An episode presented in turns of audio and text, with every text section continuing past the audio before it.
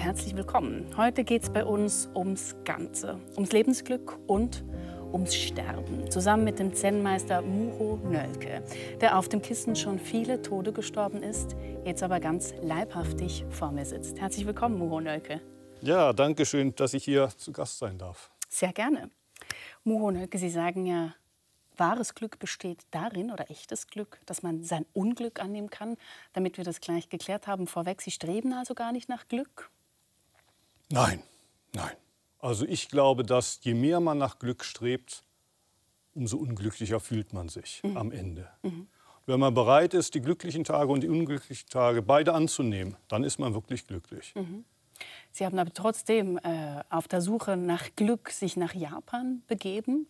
Sie waren dort ähm, zehn Jahre, hatten Sie einen Klosteraufenthalt, dann wurden Sie Abt in einem Kloster. 18 Jahre lang sind es jetzt heute ähm, nicht mehr. Das Kloster ist in den japanischen Bergen, sehr abgelegen. Haben Sie das Glück dort gefunden, für das Sie eigentlich sozusagen aus, ähm, ja, ausgeschwärmt sind? Man könnte das so sagen, aber es war so ein bisschen wie beim Hans im Glück bei den Gebrüdern Grimm. Ne? Der Hans, der dann, als er den letzten Stein in den Brunnen fielen ließ, erkannte, dass er mit leeren Händen am glücklichsten ist. Und in Japan, ich musste wahrscheinlich nach Japan gehen, um paradoxerweise zu erkennen, ich hätte gar nicht nach Japan gehen müssen. Mhm. Der blaue Vogel war immer schon da. Bei Metering war der blaue Vogel im Vogelkasten. Die Kinder suchten den blauen Vogel überall in der Welt, kamen nach Hause und sahen in dem Kasten. Im Zen würden wir sagen, du bist der blaue Vogel, nach dem du gesucht hast. Mhm. Und du saßt sozusagen immer in deinem Zimmerchen, gingst vielleicht dorthin in eine, in, eine, in eine andere Richtung, aber du hast nie versucht zu fliegen. In gewisser Weise habe ich das gelernt im Zen. Ich bin der blaue Vogel. Ich muss nur noch mit den Flügeln schlagen. Und war das, um das trotzdem noch mal so zu ja. strapazieren, war das ähm, ein, einer der glücklichsten Momente vielleicht bisher, das einzusehen, ja. dass es dieses Glück eigentlich gar nicht braucht? Ja, ja, auf alle Fälle. Sie haben unterwegs auch, und das schreiben Sie in diesem neuesten Buch, Der Mond leuchtet in äh, jeder Pfütze, Ihren Weg auch beschrieben. Der ist auch von viel Leid geprägt, immer wieder. Sie wurden als Außenstehender dort auch oft argwöhnisch ja, beobachtet. Äh, Sie wurden in einem sehr strengen Rinzai-Kloster auch mehrfach geschlagen. Sie schreiben da von einer traumatischen ähm, Erfahrung. Woran lag es denn, dass Sie trotz alledem, was Sie dort erfahren haben, nie von diesem Weg, Weg abgekommen sind? Irgendwie war ich überzeugt davon, dass ich, wenn ich es auf diesem Weg, den ich mir gewählt hatte, nicht schaffe, auf keinem anderen Weg schaffen würde. Natürlich gibt es alle möglichen Wege. Es wird ja oft gesagt, es gibt einen Berg, aber viele Wege. Mhm. Aber irgendwie wusste ich, an irgendeiner Stelle wird jeder Weg schwierig werden. Und wenn ich es jetzt nicht hier an dieser Stelle schaffe, wenn ich nicht wieder einen Schritt und noch einen Schritt weitergehe, sondern umdrehe und einen neuen Weg suche, ich werde wahrscheinlich diesen zweiten und dritten Weg auch nie bis zum Ende gehen. Irgendwie war da die Überzeugung, ich muss diesen Weg bis ans Ende gehen. Und hätte ich diese Überzeugung Warum ich die hatte, weiß ich nicht. Mhm. Hätte ich sie nicht gehabt, dann wäre ich wahrscheinlich nicht heute hier. Ja, das ist schon spannend. Mhm. Ich habe mich dann gefragt, Sie schreiben in irgendeinem Buch, zitieren ähm, jemanden, ich weiß gar nicht mehr, ob es Sawaki Koto war, also der Vorgängerabt von Ihnen in diesem Antaji-Kloster, dem Sie eben 18 Jahre ähm, vorstanden, dass man, Buddhismus bedeutet sowas wie ähm, sich mit ich glaube, bin nicht mehr sicher, ob es die Antwort oder sich damit zu beschäftigen, was man mit dem Leben anfangen soll. Mhm. Und ist das das, was Sie dort auch gemerkt haben? So, das ist hier, wo ich herausfinden kann, was ich mit meinem Leben anfangen soll. Ja, also ich meine, darüber geht es, glaube ich, immer im Buddhismus überhaupt in Religion. Ne? Das ist ja die Frage, warum bin ich überhaupt in dieser Welt? Mhm. Äh, was passiert, wenn ich sterbe? Und ganz besonderes, was mache ich dazwischen? Zwischen der Be Geburt und dem Tod. Wie gehe ich damit um, mit der Tatsache, ich habe zu leben? Und wie gehe ich um mit diesem Leben? Und für mich war, war Zen der Weg, auf dem ich diese Frage lösen wollte. Diese Frage, wie gehe ich um mit dem Leben, ist ja, hm. ist ja eine, vielleicht ganz kurz, damit man das einordnen kann, eine, die Sie schon seit Kindheit beschäftigt. Sie hatten keine einfache Kindheit, keine einfache ja. Jugend. Sie schreiben an verschiedenen Orten, dass Sie mit sieben Jahren schon Ihre Mutter verloren haben. Ähm, Sie waren sehr ein, ein, Einzelgänger auch. Sie hatten suizidale Gedanken, ähm, als Jugendlicher auch oft viele, viele Sinnfragen. Was würden Sie denn heute mhm. diesem Jungen von damals sagen? Mhm. Schon als sieben-, achtjähriger glaubte ich, wenn das Leben keinen Sinn hat und es schien keinen Sinn zu haben, warum überhaupt? Also weil Sie da dachten, wie komme, weshalb komme ich in diese Welt und erfahre solches Leid? Oder weshalb hatten Sie das Gefühl, es hat keinen Sinn? Auch das, ja. Also die Schule begeisterte mich nicht. Mhm. Die Hausaufgaben, die ich dann am Nachmittag zu machen hatte, begeisterten mich nicht. Und irgendwie, wenn ich die Klassenkameraden ansprach, ne, was ist der Sinn des Lebens? Und die sagten, worüber redest du? Mhm. Damals hieß ich noch Olaf. Ne? Sie sagten, Olaf, lass uns Fußball spielen. Irgendwie lockte mich das auch nicht. Ich wollte wissen, ja, wenn wir sowieso sterben, und meine Mutter war ja gestorben, als sie 37 war und ich Sehr sieben. Jung, genau. Wenn wir sowieso sterben, warum das Ganze? Mhm. Es erschien mir wie eine sinnlose Übung eigentlich. Ja, ein sinnloses Intervall von Zeit. Und was ich im Sendern irgendwann mal ja, gelernt habe und was ich heute dem siebenjährigen Olaf vielleicht sagen würde, ist, das Leben hat keinen Sinn, aber deshalb ist es schön. Die Hausaufgaben haben Sinn, nämlich gute Noten in der Schule zu haben. Die Arbeit hat einen Sinn, nämlich Geld zu verdienen. Deshalb machen die Hausaufgaben keinen Spaß, deshalb macht die Arbeit keinen Spaß, weil man sie immer tut, um etwas zu erreichen. Die Sache selbst ist nicht das Ziel. Aber beim Leben gibt es diesen Sinn nicht. Und deshalb ist es schön. Wäre der siebenjährige Olaf damit zufrieden mit dieser Antwort? Vielleicht nicht, weil er schon verlernt hatte zu fliegen, ne? um bei diesem blauen Vogel mhm. zu bleiben. Ne? Der blaue Vogel hatte sich schon in seinen ah, Vogelkasten zurückgezogen. Und in gewisser Weise habe ich das dann in Japan gelernt, in den Bergen, auf den Feldern, mit den Ziegen, die ich lernen musste zu melken. In diesem Selbstversorgerkloster? Ja, genau. ja. Ähm, Vielleicht auch so ein bisschen durch die recht radikale äh, Behandlung in dem Rinnsei-Kloster, wo man dann auch mal geohrfeigt wird, aber dann aufwacht zu diesem Gefühl. Ah, das bin ich.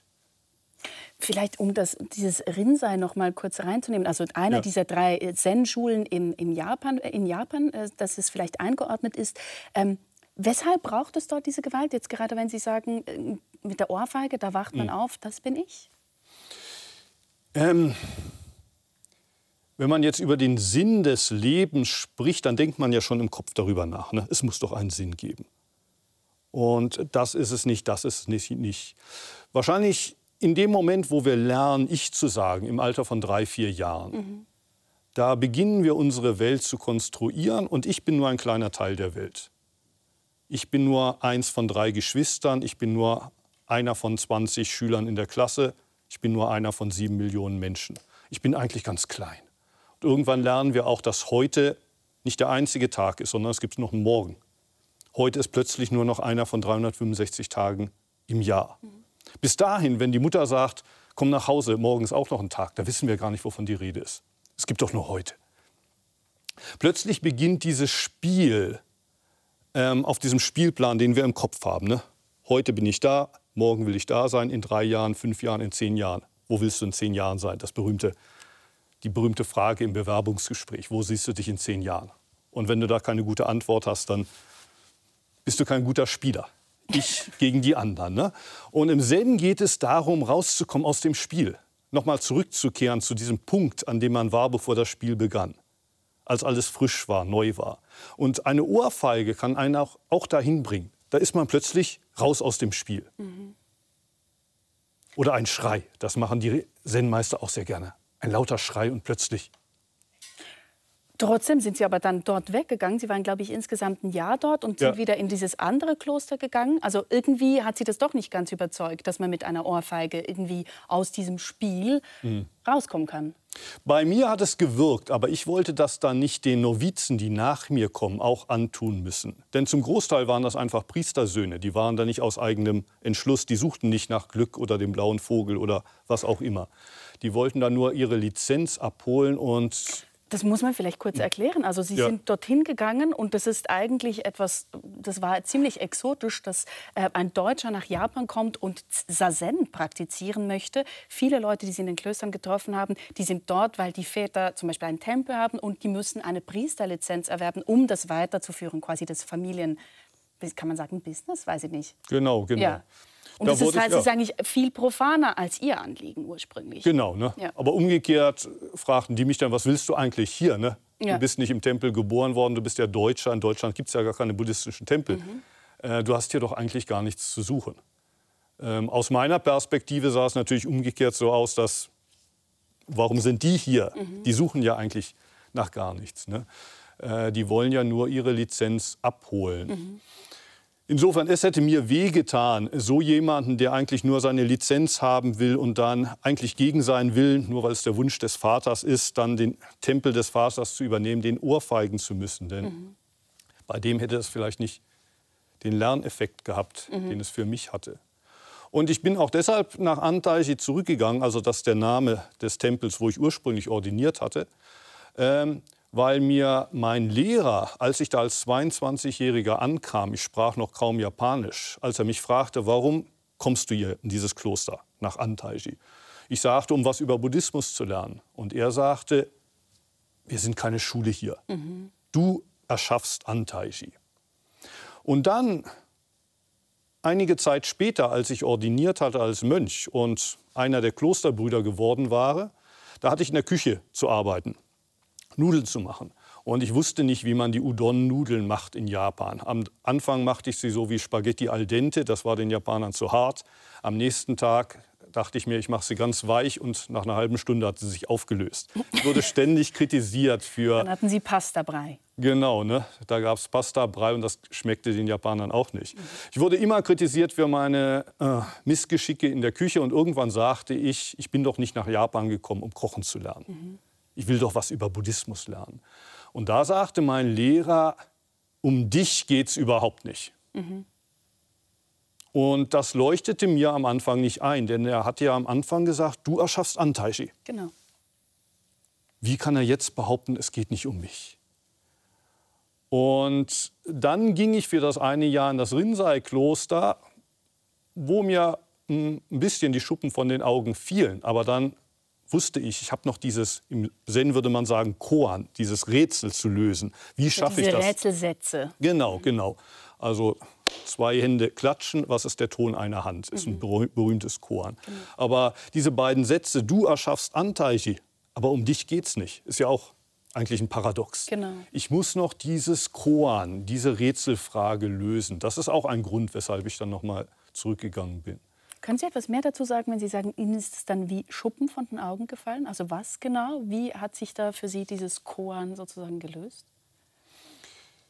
Was ich im Rinzai-Kloster verstanden habe, ist, dass ja, das Leben passiert schon jetzt. Ne? Ich, es ist weniger, dass ich lebe, sondern das Leben lebt durch mich in diesem Moment. Zum Beispiel, ich werde geschlagen, der Schmerz ist auch Ausdruck dieses Lebens. Mhm.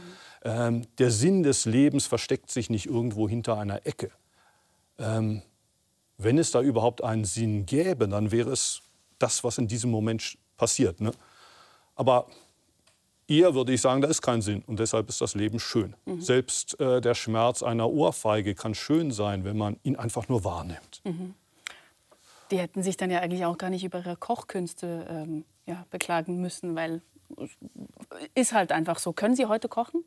Als ähm, meine Frau würde sagen nein. Also das überrascht auch viele. Ich bin verheiratet, ich habe Kinder. Genau, darüber sprechen wir noch. Ähm, und inzwischen wohne ich auch wieder außerhalb des Klosters in der Großstadt, wo ich manchmal koche, aber meiner Frau schmeckt es nicht. Und ich glaube, ich fürchte, auch meinen Kindern schmeckt das Essen meiner Frau besser. Aber ich, ich tue mein Bestes.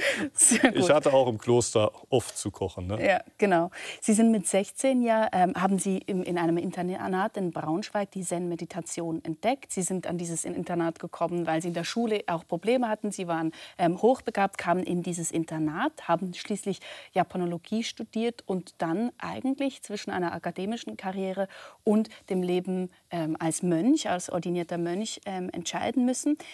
Glauben Sie eigentlich, dass das totaler Zufall war oder glauben Sie da auch so ein bisschen ans Schicksal? Das weiß ich nicht. Ne?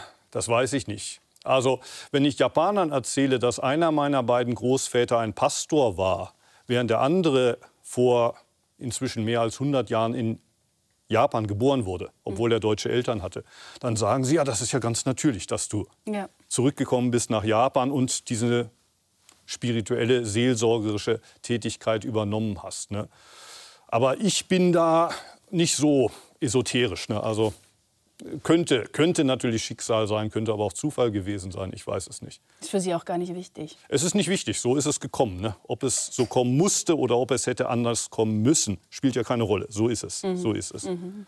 Man, man, hört da schon Ihre Überzeugung raus. Ich habe mich dann aber gefragt, Trotzdem, wenn man so ein bisschen hört, was Sie für einen Hintergrund hatten, schwierige Kindheit, schwierige Jugend, mhm. Sinnsuche äh, und so weiter, dann könnte man dieses in die Ferne schweifen und nie zufrieden sein, dort, wo man eigentlich ist, auch als Eskapismus lesen. Hm, das wurde mir immer wieder vorgeworfen, wird, mich, wird mir auch heute noch manchmal, eher selten, aber manchmal vorgeworfen. Du, du, ziehst dich da doch zurück hinter die Klostermauern auf dein Meditationskissen. Ohne dass das Kloster eigentlich Mauern hat, ja. Genau, ne? in Japan haben Kloster keine Mauern. Das Kloster ist offen für alle. Also inzwischen bin ich ja gar nicht mehr im Kloster, aber selbst als ich Abt war von dem Kloster Antaiji.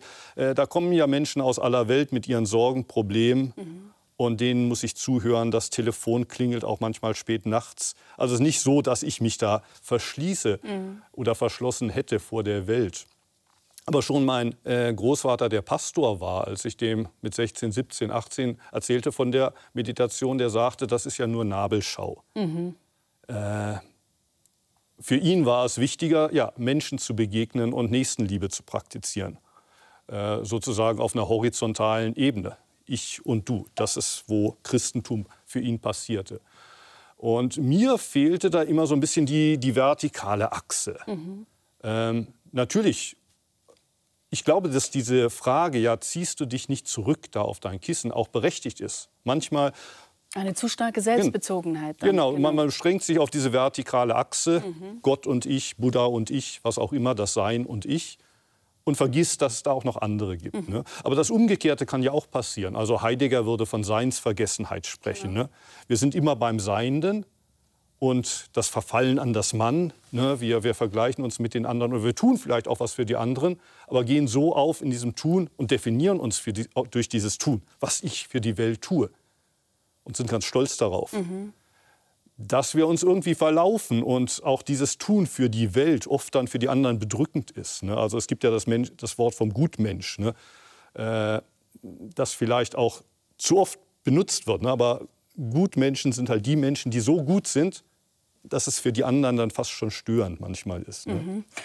Sie haben jetzt mehrfach schon Ihren äh, Großvater an, angesprochen. Sie sind eben in einem Pastorenhaushalt aufgewachsen, jedenfalls bis Sie, glaube ich, sechs Jahre alt waren. Ja. Und der Past, äh, der, dieser Großvater, der Pastor war, der hat auch bei Rudolf Bultmann studiert, ähm, einem evangelischen Theologen, der bekannt ist für die ähm, Entmythologisierung des Neuen Testaments. Ihm ging es darum, dass die mythologische Welt des äh, Neuen Testaments auch für den modernen Menschen zugänglich bleibt. Hat Sie diese Herangehensweise an Religionen auch geprägt? Vielleicht, also wahrscheinlich eher unbewusst. Mhm. Denn von meinem Großvater hatte ich eher immer diesen, diesen skeptischen Blick in Erinnerung, ne? Nabelschau. Aber ja, also keinen großen Firlefanz machen. Also wenn ich jetzt Zen versuche zu lehren, möglichst wenig Esoterik, kein großes Gerede über, was weiß ich, Karma, Wiedergeburt, interessiert mich persönlich auch nicht, sondern es geht ja darum, was es mir in meinem Leben sagt, beziehungsweise was es einem anderen Menschen in seinem Leben sagen könnte. Ne? Mhm. Ähm, also entmystifizieren auf alle Fälle. Auf alle Fälle. Sie sagen Firlefanz, das klingt ja eigentlich fast schon despektierlich, wenn Sie so über Karma Firlefanz sprechen. Ja, ja, tut mir leid, ich weiß, dass es manchen Menschen sehr wichtig ist, ne? aber so, so, das, das, tut mir leid, wenn, wenn, sich einer der Zuschauer jetzt beleidigt fühlen sollte. Ne? Ähm, aber es hat ja auch viel von Firlefanz. Ne? Es ist nicht alles Firlefanz, aber was man so in der esoterischen Szene so zu hören bekommt, und ich bekomme da viel zu hören, denn ich gelte ja auch als Teil dieser Szene. Meine Bücher wird man in der Esoterik-Ecke finden, im Buchladen. Und naja, die, die, sind, die kommen bei einem seriösen Verlag, Berlin Verlag, Piper Verlag raus. Das ist ja nicht unbedingt äh, da, wo die, äh, in Anführungsschlusszeichen, esoterischen Werke rauskommen, oder? Das weiß ich nicht, aber ich könnte mir vorstellen, dass es auch Buchläden gibt, wo die sagen, ja, das ist nicht Christentum, dann tun wir es zu den Esoterikern. Ne? Aber hat das, hat das irgendwas, das finde ich jetzt ganz spannend, diese Einschätzung, hat das was zu tun mit dem westlichen Blick auf den Buddhismus oder wie kommen Sie darauf? Oder wie? Hm. Wie komme ich darauf? Ja, was ist für Sie Esoterik und wo würden Sie die Grenze ziehen zum mhm. Zen zum Beispiel? Mhm.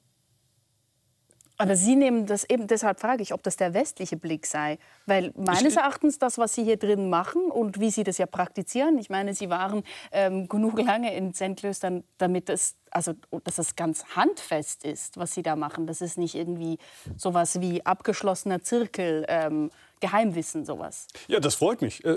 Das freut mich, dass es so ist. Aber ich könnte mir vorstellen, dass ein Großteil des Lesepublikums oder vielleicht auch unserer Zuschauer jetzt sagen ja an Zen-Meister, das ist doch Esoterik. Das würde mich nicht überraschen. Okay.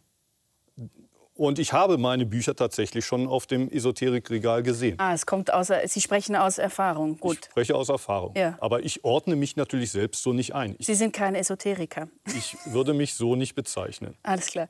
Man hat es schon zu Beginn gehört, als wir so ein bisschen mit dem Glück eingestiegen sind. Ja. Ähm, und Ihrer Biografie, Glück heißt für Sie eben auch loslassen, genau. ganz stark. Ist das für Sie eine, sag ich mal, allgemeine Formel oder gilt es persönlich, ganz persönlich für Sie? Ich glaube, man kann es auch allgemein sagen, dass Glück bedeutet loszulassen. Mhm. Aber, das muss ich immer wieder dazu sagen, loslassen bedeutet nicht etwas wegwerfen, sondern loslassen bedeutet die Hände öffnen und dann ist man bereit anzunehmen. Mhm. Also loslassen, annehmen klingt für manche Menschen wie Widersprüche. Für mich ist es ein und dieselbe Sache. Sich öffnen, loslassen und in dem Moment das Leben annehmen. Mhm. Das Leben annehmen, wie es ist, bedeutet nicht, dass ich aufhöre, mein Leben zu verändern, Verantwortung zu übernehmen, sondern da ist immer auch ein Impuls in mir, der etwas verändern will und den nehme ich auch an. Also loslassen bedeutet annehmen, annehmen bedeutet wiederum Hingabe an das Leben. Und in dieser Hingabe kann man, glaube ich, auch Glück finden, glückliche Momente. Und manche Tage sind vielleicht weniger glücklich, aber wenn man auch diese annimmt und sich diesen Tagen hingibt, ist auch das letztlich Teil eines größeren Glücks. Mich hat das eben schon ein bisschen beschäftigt, weil Sie haben das jetzt zwar angesprochen, aber gleichzeitig finde ich schon, dass es eine Gratwanderung ist zwischen Dinge annehmen und ja. dem, dass es eine narkotische Wirkung auf einen haben kann, dass man das quasi einfach ähm, geschehen lässt, dass jede Situation, jede Ungerechtigkeit eigentlich einfach gleichmütig hingenommen wird. Mhm. Man könnte auch sagen, das ist eine privilegierte Position, weil man kann von Annehmen sprechen, wenn die Situation ist wie bei Ihnen, wie bei mir, bei Menschen, die aber in ungerechten Situationen stecken, kann das ja also total lähmen und hm, aber man muss auf alle Fälle unterscheiden zwischen Gleichmut und Gleichgültigkeit. Mhm. Also die Dinge annehmen, wie sie sind, bedeutet nicht, dass mir alles egal ist. Das ist ja keine Hingabe an den Moment. Und wie ich auch versucht habe zu sagen, es bedeutet nicht, dass man alles so lässt, wie es ist, sondern erstmal Realität annehmen, wie sie ist, ohne sofort zu bewerten. Aber dann gibt es immer Dinge, die meine Initiative auch erfordern. Ich muss was ändern. Wenn ich in diesem Moment nichts tue, wird keiner was tun. Das gehört auch dazu. Wobei es jetzt manchmal schwierig ist, da eine Linie zu ziehen. Mhm. Es gibt ja auch im Christentum das berühmte Gelassenheitsgebet. Bitte Gott, gib mir die Gelassenheit, die Dinge, die ich nicht ändern kann, zu akzeptieren, wie sie sind. Und dann weiter, bitte Gott, gib mir den Mut, die Dinge, die nur ich ändern kann, zu ändern. Und dann die dritte Zeile, die auch sehr wichtig ist. Und bitte gib mir die Weisheit, das eine von, vom anderen zu unterscheiden. Genau. Mhm. Und oft fehlt uns diese Weisheit. Wir versuchen mit Gewalt das zu ändern, was wir nicht ändern können. Und die Dinge, die wir ändern sollten, da ziehen wir uns dann plötzlich zurück. Zum mhm. Beispiel ich dann auf mein Meditationskissen. Ich setze mich jetzt mal hin für eine halbe Stunde. Mhm. So sollte es auch nicht sein. Also wenn ich das machen würde, das wäre Eskapismus. Mhm. Ähm, also was in diesem Gelassenheitsgebet durchklingt, das gilt auch für Zen, das klingt auch für Buddhismus. Ne? Gleichmut bedeutet nicht, dass wir nichts tun und uns alles egal ist, um Gottes Willen. Das wäre ja keine Hingabe. Ja, ja, genau. Aber trotzdem eben, Sie haben es jetzt eh gesagt, es ist, deshalb meinte ich auch, es ist eine, ein, ein total schmaler Grad. Ja. Und ich habe mich dann eben auch gefragt, dieses Loslassen, das klingt ja eigentlich alles extrem gut und, mhm. und schön mhm. und so weiter. Aber wie bleibt es, wie wird das praktisch? Wie ist es mehr als eine Idee? Wie lässt man eigentlich wirklich los? Da steckt ja so viel auch von, von mhm. meinen, es ist ja alles total überlagert davon, was ich mir wünsche von der Welt, was ich mir wünsche von mir. Also ja. ganz viele so Konstrukte, Selbstkonstrukte hängen auch daran. Mhm. Also im Zen würde ich sagen, loslassen, das kann in vielen kleinen Dingen passieren. Dass man einfach mal nachgibt im Streit und sagen, okay, du hast recht gehabt oder äh, tut mir leid, was ich gestern gesagt habe. Obwohl man eigentlich das Gefühl hat, dass der andere sich bei einem unter, unter, äh, entschuldigen sollte. Ne? Dass man jemanden mal vorlässt. Ne? Solche Dinge sind auch Beispiele für Loslassen. Aber im Zen, ähm, es gibt diese intensiven Meditationszeiten, wo manchmal eine ganze Woche lang von morgens bis abends meditiert wird. Sogenannte Sesshins, oder? Genau, Sesshins heißen mhm. das. Ne? Äh, in Antaiji wird da am Tag 15 Stunden meditiert. Und die Mönche wollen das. Am ersten Tag freut man sich vielleicht sogar endlich wieder eine Woche Ruhe. Aber dann am zweiten Tag fängt es an, weh zu tun in den Knien. Der Rücken tut weh. Man sitzt ständig schweigend auf die Wand zugerichtet. Es wird langweilig. Und am dritten Tag, wenn man noch nicht mal die Hälfte durch hat, fühlt es sich manchmal tatsächlich so an, als würde man sterben. Man will weg, aber man kann nicht weg. Mhm. Der dritte, der vierte Tag sind die schlimmsten. Und man kann sich da so ein bisschen durchmogeln, indem man heimlich auf die Uhr guckt, wie wann kommt die nächste Pause oder die Beine streckt. Man ähm, steht dazwischen auch immer wieder, wieder auf. Jede Stunde so. ist ein bisschen Gehmeditation. Ne? Mhm. Das hilft, um die Beine wieder zu beleben. Aber dann geht es weiter. Man kann sich durchmogeln, wenn man will, aber das will man ja eigentlich nicht. Aber man steht vor diesem Nadelöhr wie Jesus vielleicht gesagt hätte. Mhm. Da ist dieses Nadelöhr, ich komme nicht durch. Und irgendwann fragte ich meinen Lehrer, was soll ich tun? Jedes Mal während dieser Session, der dritte Tag ist die Hölle, es fühlt sich an, als würde ich sterben. Und er sagte, ich verstehe gar nicht, wo dein Problem ist. Wir haben doch einen Friedhof hinter der Meditationshalle.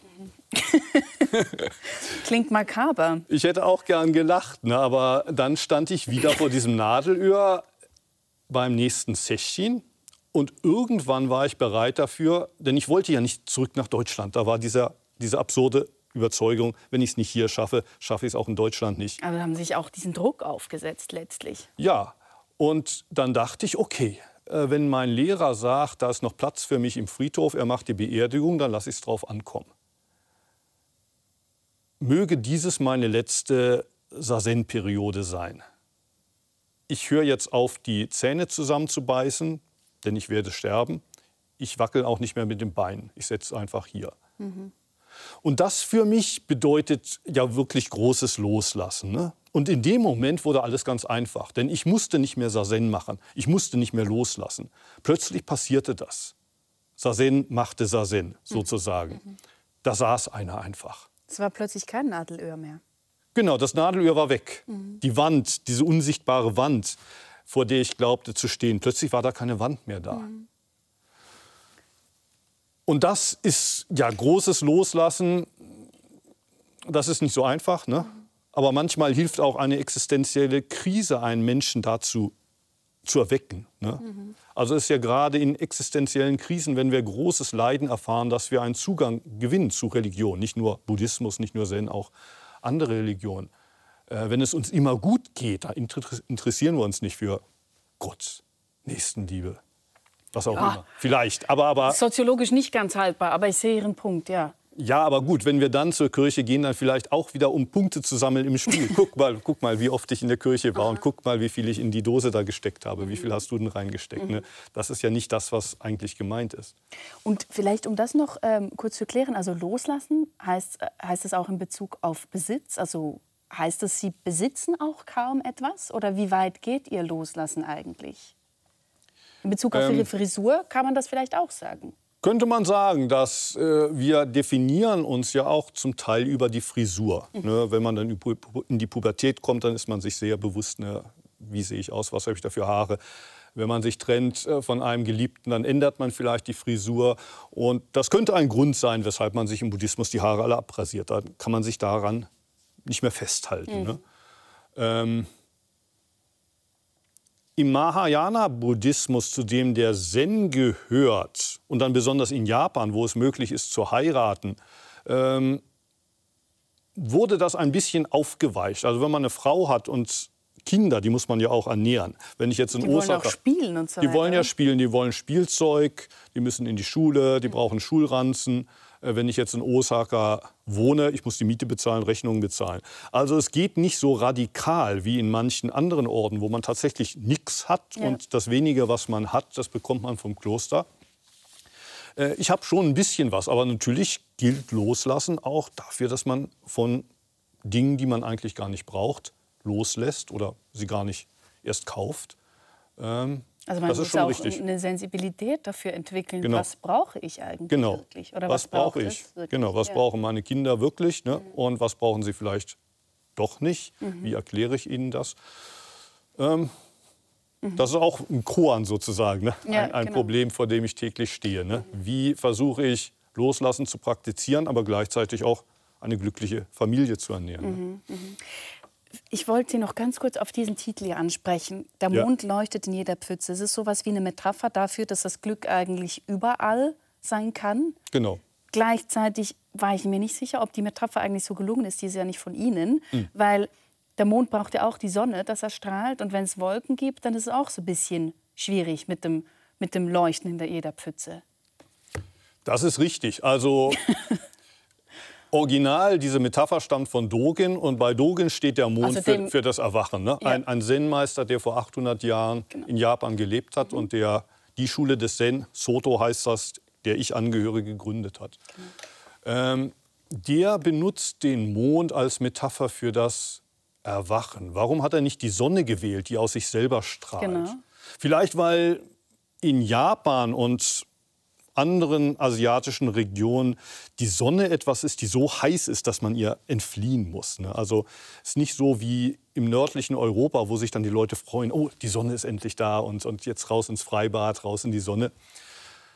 Die Sonne hat in Asien oft etwas Erdrückendes. Ähm, während der Mond in der kühlen Nacht, ähm, aber wie Sie sagten, auch oft von Wolken verborgen, und das stimmt ja auch. Ne? Wir sehen die Wahrheit oft nicht oder das Sein oder Gott würde vielleicht ein Christ sagen.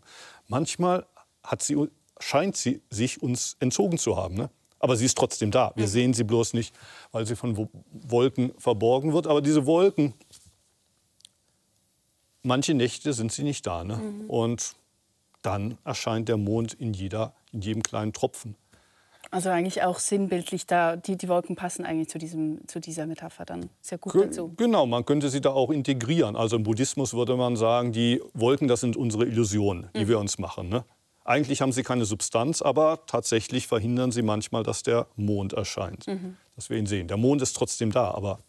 Hm. Ich spreche Sie als Muho an. Muho ja. ist der Name, den ja. Sie sich ausgewählt haben, als Sie ordiniert wurden, eben ja. ähm, als, äh, als äh, Zen-Mönch.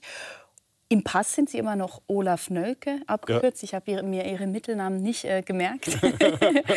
Was ist denn eigentlich passender für Sie? Fühlen Sie sich mehr als Olaf oder mehr als Muho? Muho heißt übrigens mm -mm. keine Richtung. Ja? Mm. Genau. Naja, beides sind eigentlich Identitäten dieser Person hier. Und weder das eine noch der, das andere, würde ich sagen, bin ich wirklich. Das eine ist die Identität, mit der ich geboren wurde, meine legale Identität, das steht im Pass. Das andere habe ich mir selbst gewählt. Mhm. Aber die Identität, die man sich selbst wählt, ist ja auch nicht das, was man im Buddhismus wahres Selbst nennen würde. Das wahre Selbst hat keinen Namen, kein Geschlecht, keine Nationalität. Während der Muho, das bin ich. Ne? Ähm, mein Meister hat mir gesagt, als ich 25 war und ich wollte ordinieren, äh, er sagte, du bist nicht aus eigenem Entschluss in diese Welt gekommen und deinen Namen, den hast du dir auch nicht ausgesucht, sondern deine Eltern.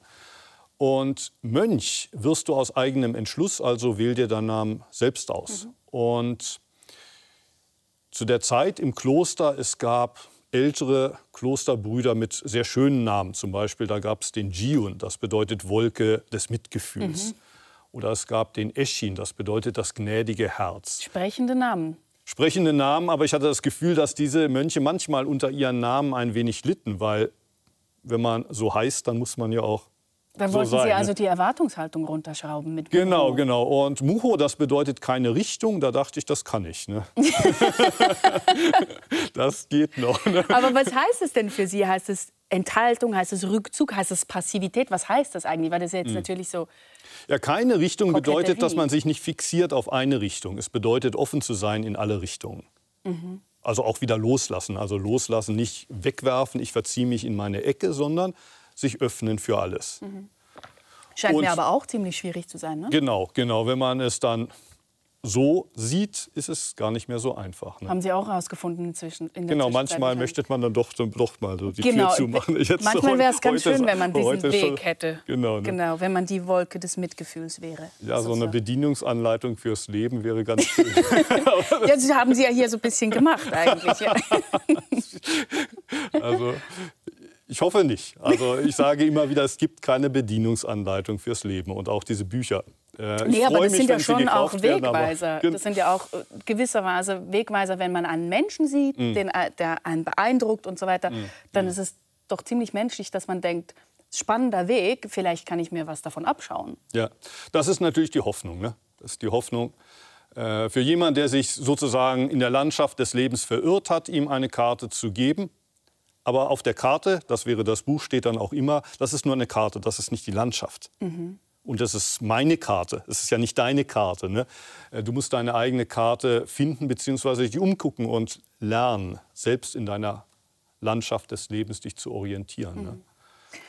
Machen, schauen wir, machen wir einen Blick zurück. Sie haben 2016 Besuch bekommen von der Schweizer Schauspielerin Sabine Timoteo ja. in Antalgi. Ja. Ähm, der deutsche Filmemacher Werner Penzel, der ein Freund von Ihnen ist, der hat einen Dokumentarfilm äh, gemacht. Schauen wir also ganz kurz an, wie der Klosteralltag ausgeschaut hat. Ja.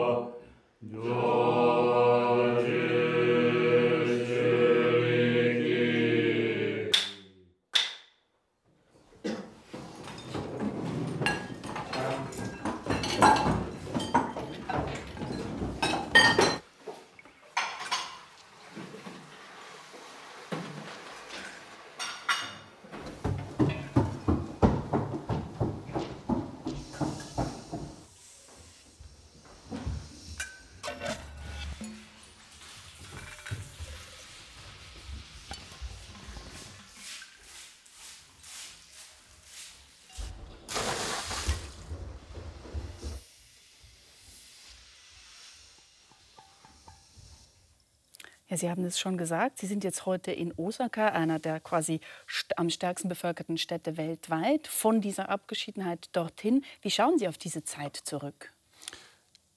Ja, es war eine schöne Zeit. Ich bereue nicht, fast 30 Jahre in dem Kloster zugebracht zu haben, aber ich genieße es jetzt auch wieder zurück zu sein in der Stadt und befreit zu sein von der großen Verantwortung. Ist es nicht befremdlich, plötzlich wieder so viel ähm, Umgebung und Lärm und so weiter zu haben? Aber so leise ist es im Kloster auch nicht. Mhm. Da klingelt immer ein Telefon, da ist ein Gast, da ist ein Mönch, der ein Problem hat, das, über das er gerne sprechen möchte. Und in der Stadt, da fährt vielleicht ein Notarztwagen vor dem Fenster vorbei, aber den kann ich ja einfach fahren lassen. Mhm. Ähm, insofern in der Stadt, ich fühle mich fast ein wenig befreit. Tatsächlich. Ja. Wo war eigentlich Ihre Familie die ganze Zeit? Sie haben es zuvor gesagt. Ähm, Ja. in, in Japan gilt dieses sozusagen Zölibatsgebot nicht, sonst gibt es die ja in der, in der buddhistischen Mönchsregel.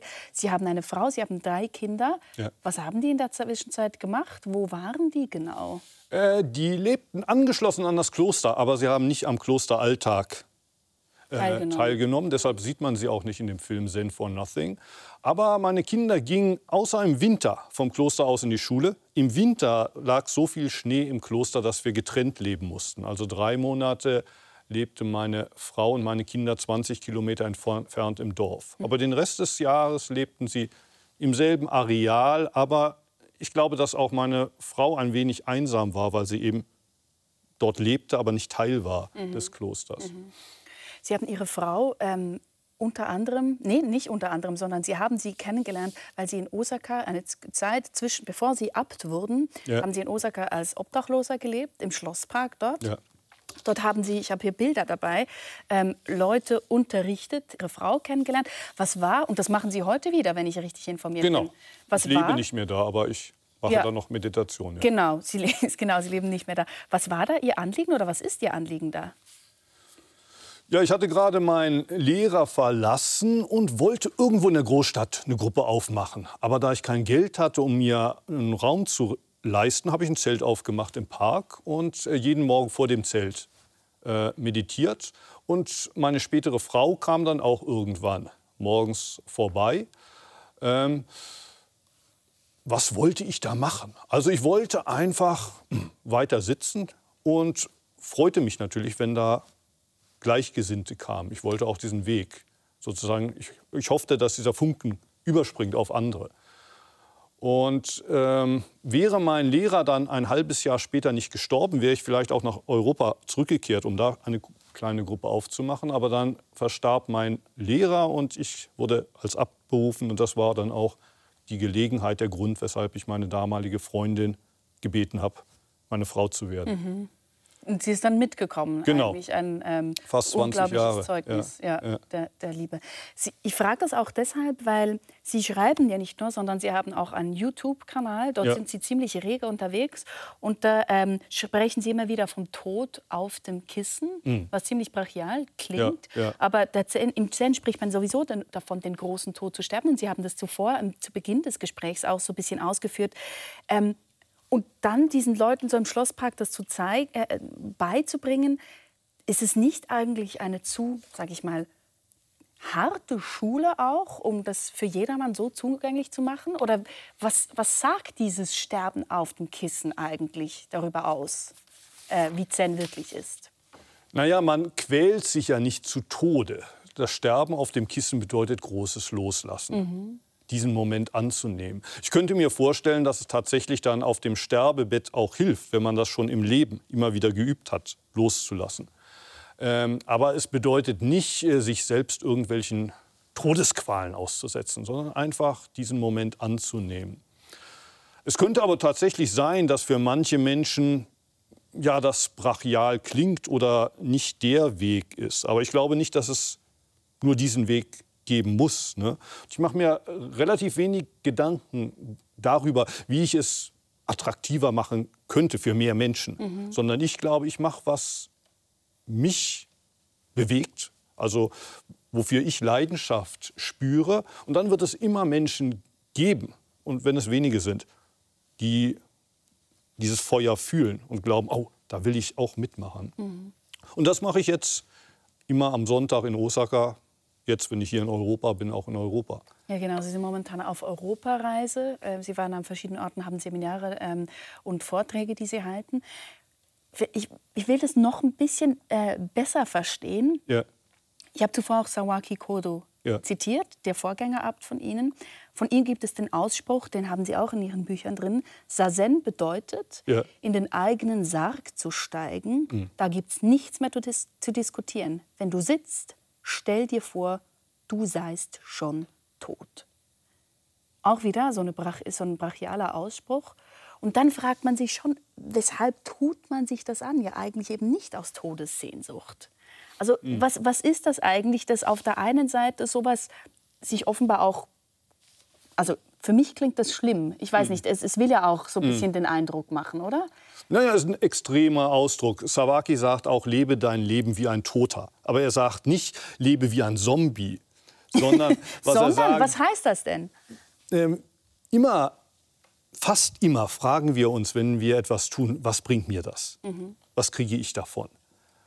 Und selbst wenn wir meditieren, wann werde ich endlich erleuchtet? Mhm. Werde ich jetzt ein glücklicherer Mensch? Und es ist genau dieses, dieser Bezug auf dieses Ich. Es geht immer um mich, mich, mich, der zu zwischenmenschlichen Konflikten führt, der uns unglücklich macht und der letztlich auch das Loslassen verhindert.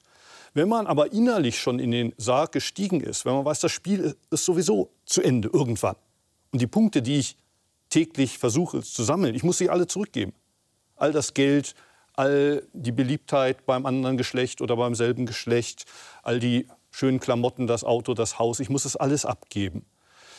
Dann kann man vielleicht auch heute schon ein bisschen absehen von diesem Ich, Ich, Ich. Zu leben wie ein Toter bedeutet, ichlos zu leben, das heißt, auch für die anderen mal da zu sein und nicht immer das Gefühl, du nimmst mir jetzt die Zeit. Die Kinder nehmen mir die Zeit, die Arbeit nimmt mir die Zeit, alle nehmen mir meine Zeit. Mir, mir, stellt sich einfach diese Frage dieses siebenjährigen Olaf da nochmals. Mm, Im mm. Sinne von, wenn das alles keinen Sinn hat, weshalb sollte ich dann hier sein? Weshalb sollte ich dann dieses ganze Spiel mitmachen? Das, weshalb diese, also diese Erklärung mit dem Ich, mm. die befriedigt mich irgendwie nicht. Naja, dem siebenjährigen Olaf sage ich, ist es nicht sehr viel schöner, dass das Leben keinen Sinn hat. Ähm, hm. dass ich ah,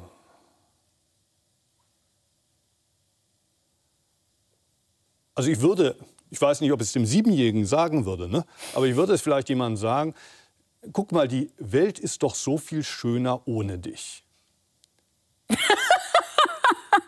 die Welt ist doch so viel schöner ohne dich. Aber das ist jetzt nicht gerade, wie soll ich sagen, fühlt sich jetzt nicht so empathisch an. Na, oder wenn Dem Siebenjährigen würden Sie es nicht sagen. Vielleicht, ne? aber ich könnte auch sagen, ohne mich. Guck mal, ohne mich ist die Welt doch so viel schöner.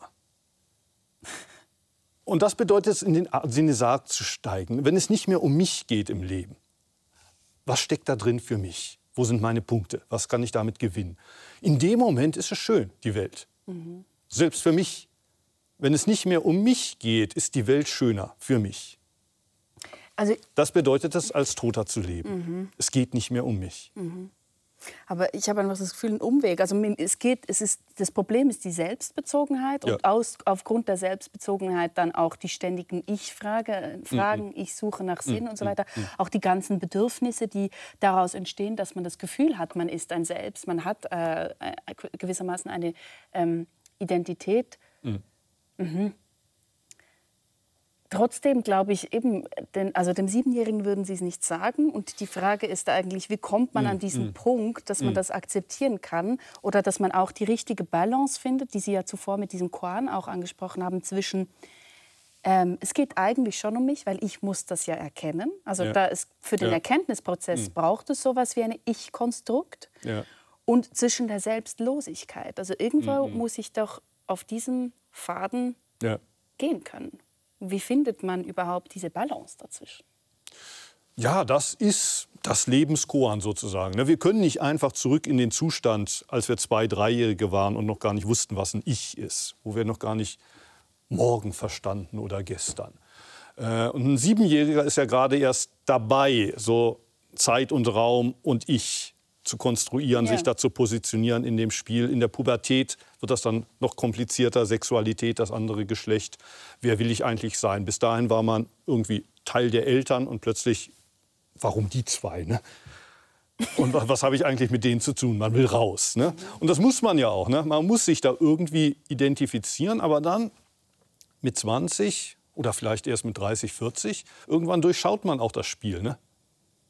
Man erkennt, ah, das hat ein Ende. Mhm. Und das Spiel, so wie ich spiele, hat keinen Sinn. Und es macht den anderen keinen Spaß, wenn ich gewinne. Mir macht es irgendwie auch keinen Spaß, denn es gibt immer welche, die noch weiter sind. Und da fühle ich mich als Verlierer. Vielleicht gibt es eine Art, dieses Spiel zu spielen, dass es allen mehr Spaß macht.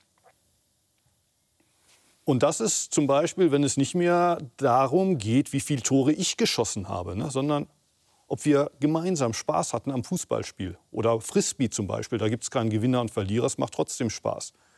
Erklären Sie das auch so Ihren Kindern? So könnte ich es meinen Kindern vielleicht erklären. Ne? Mhm. Dass es doch keinen Spaß macht, wenn immer nur du gewinnen willst, sondern damit alle Spaß haben, musst du auch mal verlieren können. Ich habe noch eine Frage. Sie haben jetzt immer gesagt, ja eben irgendwann hat das Ganze ein Ende. Ist es denn mhm. nicht so im Buddhismus, Sie haben zwar das zuvor äh, Firlefanz genannt, aber trotzdem, eigentlich gibt es ja gar kein Leben vor dem Tod, ja. also nach dem Tod, weil es immer nur ein Leben vor dem Tod gibt, weil es quasi mhm. die Wiedergeburt ständig wiederkommt, oder? Ja, also Buddhismus lehrt, dass ja, es gab ein Leben vor dem Tod, es gibt dieses Leben und es wird ein Leben danach geben. Und es gibt viele Menschen, die sich dann Gedanken machen, ja, und wie wird mein nächstes Leben sein? Mhm. Ähm, vermutlich hat man sich das auch schon im letzten Leben gefragt. Mhm. Und die Antwort lebt man jetzt. Mhm. Wie wird das nächste Leben sein? Ja, vermutlich ungefähr so wie das, was du machst. Ne? Und es ist relativ für mich, mein Gefühl, relativ witzlos, sich zu fragen, ja, und, und, und was muss ich dafür machen und so weiter. Also man ist immer schon beim Morgen, Übermorgen, beim nächsten oder übernächsten Leben und vergisst dann immer heute dieses Leben, diesen Moment. Also für mich, ich bin da offen. Wenn es eine Wiedergeburt gibt, schön. Ich bin mit diesem Leben Freund geworden. Ich habe mich angefreundet damit. Ich freue mich, auf die Welt gekommen zu sein. Das war als Siebenjähriger noch nicht der Fall. Heute freue ich mich. Ich finde es wunderbar, hier zu sein.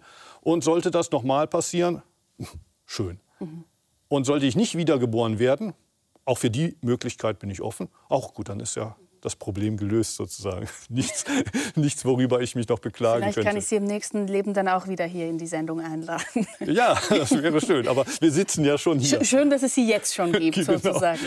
Aber Ihnen, Sie, Sie, erklären das schon und man merkt, es geht ganz viel auch um, um Gemeinschaft und ja, eben ja. Um, das, um das Gemeinsame. Und Sie haben sich über den Tod, nebst dem, dass jetzt Sazen mit dem in, in den Sarg steigen und so weiter, ja. viel mit dem Tod irgendwie ähm, zu tun hat, haben Sie sich auch in diesem Buch äh, mit dem Thema Suizid beschäftigt. Ja. Und das fand ich sehr interessant, dass Sie das gemacht haben. Da haben Sie aber einen Satz drin, auf den ich Sie gerne noch ähm, ansprechen würde, weil der ja. eben mit dieser Gemeinschaft zu tun hat. Sie ja. schreiben da, ich halte es für einen Irrtum, ja. wenn jemand glaubt, sein Leben gehöre nur ihm allein und er könne daher nach Belieben entscheiden, ob er es annehmen oder verwerfen wolle.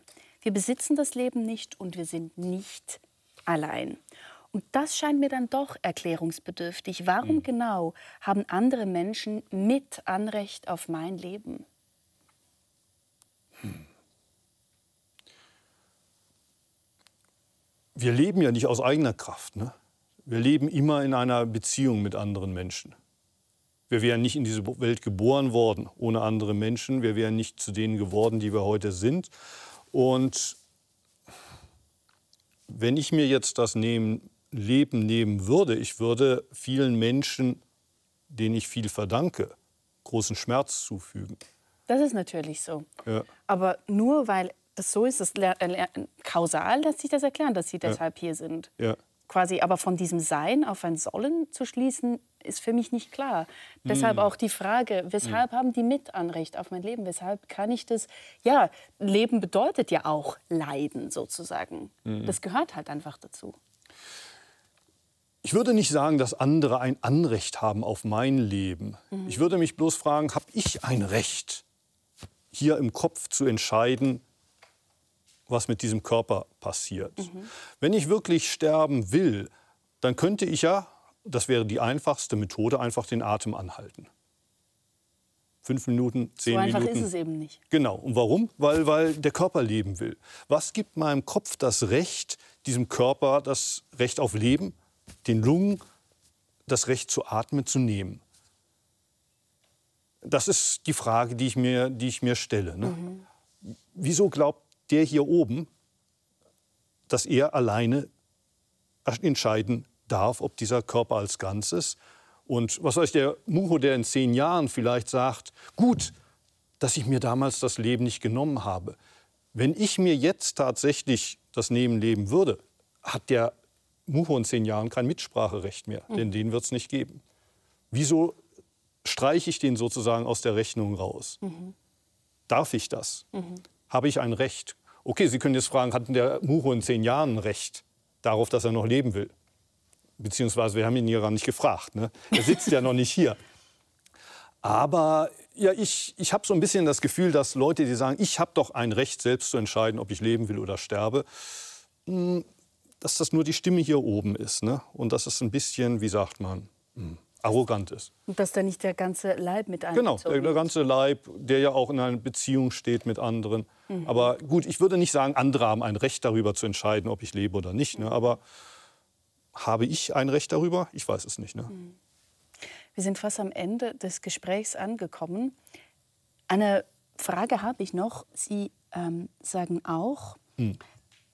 Sazen sei, wie wenn man sein ganzes Leben lang besoffen war und mhm. dann plötzlich nicht mehr. Ja. Und Sie merken schon, Ihnen gegenüber sitzt eine Betrunkene. Und die fragt natürlich, ja, und wie ist denn eigentlich die Welt im nüchternen Zustand?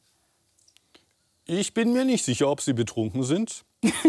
ähm, ich habe jetzt den Kontext vergessen, aber ich könnte mir vorstellen, dass es darum ging, dass viele Leute, wenn sie Erwachen hören, Erleuchtung, sie denken da an bestimmte besondere Zustände. Mhm. Und vielleicht hilft es ja auch, bestimmte Substanzen zu nehmen, dass man schneller dahin kommt. Irgendwas, was mir im Normalzustand so nicht passiert, das wird mir dann im Zustand der Erleuchtung passieren.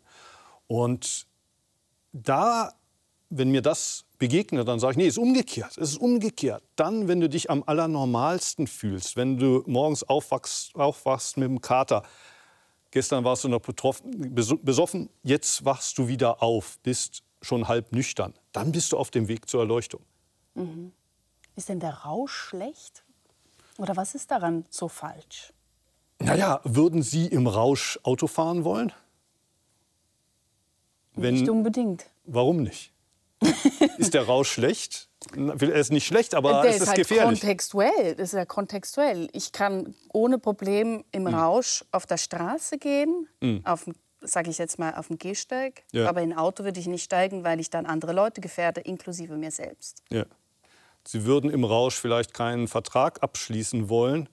Äh, Sie würden viele Dinge im Rausch nicht tun. Also ich bin zwar buddhistischer Mönch, ich trinke auch mal ein Bier. Mhm. Also es ist nicht so, dass ich nie nicht betrunken wäre. Ich bin auch mal betrunken, aber ähm, es ist dann schon ganz gut, mal wieder nüchtern zu sein, die Dinge klar zu sehen, auch ein Auto sicher fahren zu können, äh, sich in der Verfassung zu sehen, ich kann jetzt einen Vertrag untersch unterschreiben, weil ich sehe die Dinge klar.